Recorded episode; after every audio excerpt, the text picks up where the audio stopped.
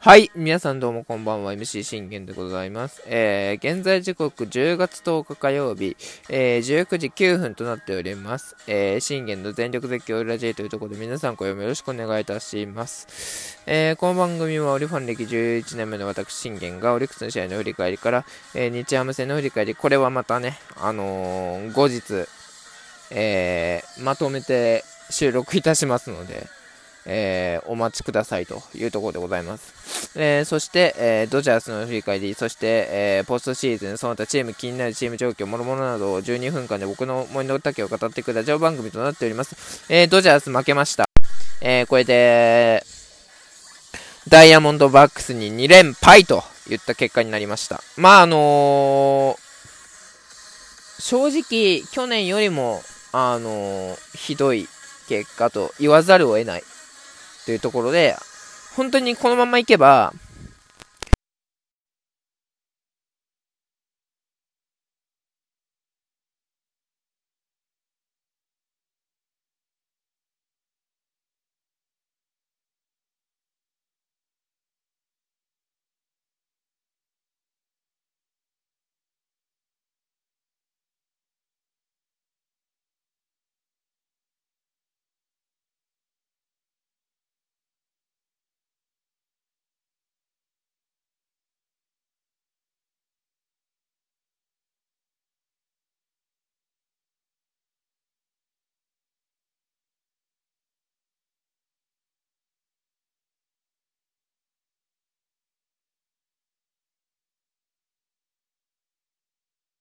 に対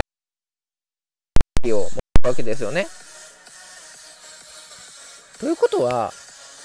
っていう思うんですけど、やっぱり何が全てかってやっぱ初回のミラー君の3失点、これが全てだと思うんです。で、ミラー君が、あのー、7回まで投げれなかったこと、これが全てだと思います。あの、ね、ルーキーに負担をかけさせるなとは言いますけど、今日はこれは、あのー、ね、相手もダイヤモンドバックスのエースなわけじゃないですか、仮にも。で、16勝上げてるエースでしょ？ってことは、7回を、ね、もし1失点で投げ抜けてたら、これは、ね、あのもう、高騰だって僕は胸張って言いますけど、今日の結果を見て、2回途中、被安打4、2四球3失点でしょ ?KO 内容と言わざるを得ないというところですよね。でもこの3失点っていうのは防げなかったのかっていうことなんです、果たして。果たして防げなかったのかっていうことを僕は言いたくて、ね、まずキャロルに指揮を出す、マルテ、ファムに続かれる、ウォーカーに犠牲フライ、これが先制弾になりました。で、えー、モレノがショートゴロ、これがファムが盗塁成功、これ2、3塁なんですが、えー、この間にランナー生還2アウトになるんですけど、これ2点目。で、グリエルにタイムリー。で、これで3失点。諦めざるを得ないですよね。さすがに。そして、えー、2回もそうですよ。ね、ロンゴリアにヒット。ペルドモに送りバントされるもキャロルに死球。で、マルテにキャッチャーフライで2アウト、ここでもう諦められました。グラテオル君に変わりました。もうこういうことですよね。まだやはりその、ミラー君自体も、あのー、まだ覚醒できてないのかなって僕自身感じます。だから、本当オリのルーキーたちと一緒なんですよ。今、ミラー君って。だから、昨日の曽谷君と似たような感じなのかなと僕は思いました。やっぱりその、って思うんですけど、でもその似たような割には11勝上げてるんです。ルーキーながら。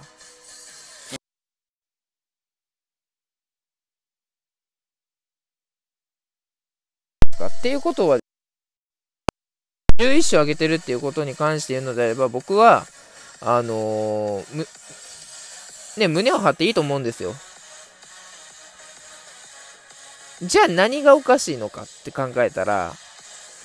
まあでもね、2回途中で切られたということに関して言うと、まあ、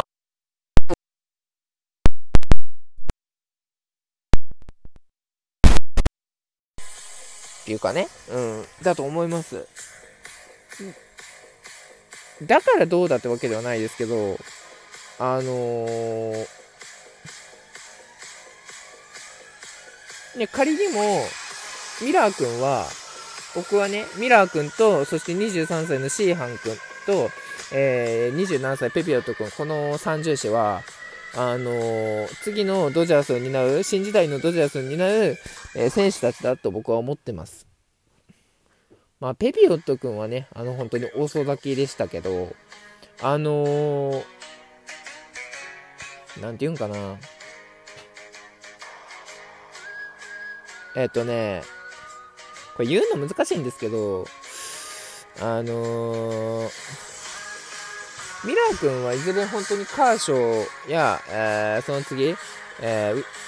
ウォーカー・ビューラーを超えるような後継者に僕はなると思ってます。エースの系統があると僕は思ってます。もちろんシーハン君にもあると思う。でも、そのシーハン君の前に、まずミラー君が僕は適材なのかなっていう。だって2桁取れるんだから。って考えれば、そういうことだと思うんですよ。だ、だから、まあ、あの、そこをね、あの、考えみれば、やはり、今日の結果って、だったらまだちょっと、あの、勝てるその内容っていうのが、まあエースの系統っていうのが何かしら一つ足りてないのかなっていうのは感じました。まあただね、ただね、ゲーレンも、今日はマンシーに支給出したり、ね、初回から支給出したりとか、あ言うて3支給出してますからね。あ、じゃあ2支給か。2支給出してますからね、言うて。でもそんな中でも、2支給出しながらも、ね、6回途中、2、3、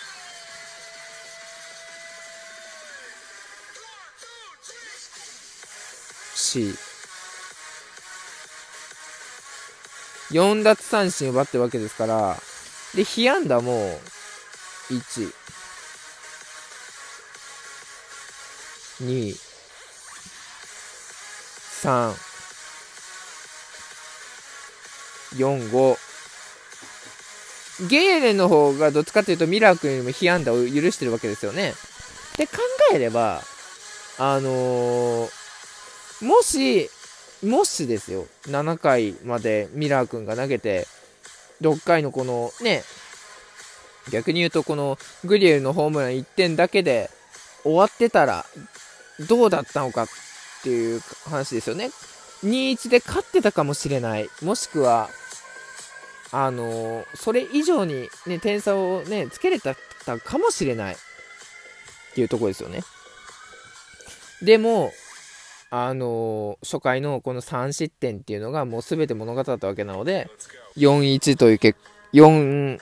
この4点っていうのは痛かったわけですよ。で、これ、ゲーレンから変わったサール・フランクからアヘルなんですが、タイムリーヒット話しました。キケールなんですですね。うん。お帰りっていうところですよね。で、え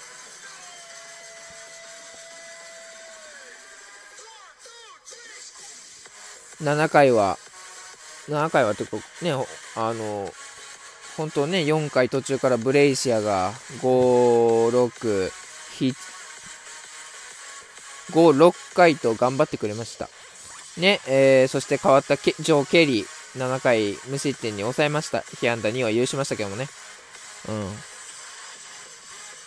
で、えー、ケリーからフィリップスに変わってというところで、えー、9回もあフィリップスが投げてというところでございました。でも最後は、えー、シーウォル、ギンケル・シーウォルドっていう、守護神シーウォルドで抑えられて、3本きっちり取られて試合終了。これでドジャース2連敗といった結果になりました。正直ね、ドジャースタジアム本拠地でのホームでのこの2連敗っていうのは本当に痛いです。ましてや、あのー、ね、まあ、この後収録撮りますけど、えー、ブレーブスとフィリーズの戦いよりも本当に均衡とした戦いが今できなくなっている、うん、感じがします。何のためのポストシーズンなのかっていうのをもう一度本当に、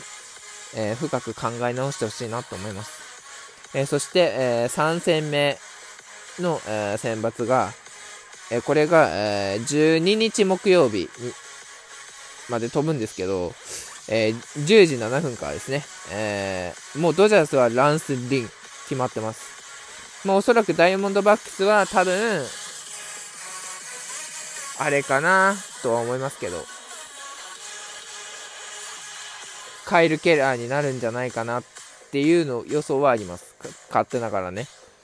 まあでも誰になるかはまだ未定なので、えー、そこは相手次第かと思いますけど。ね、ランス・リンは本当に36歳大ベテランと言っても過言ではないので、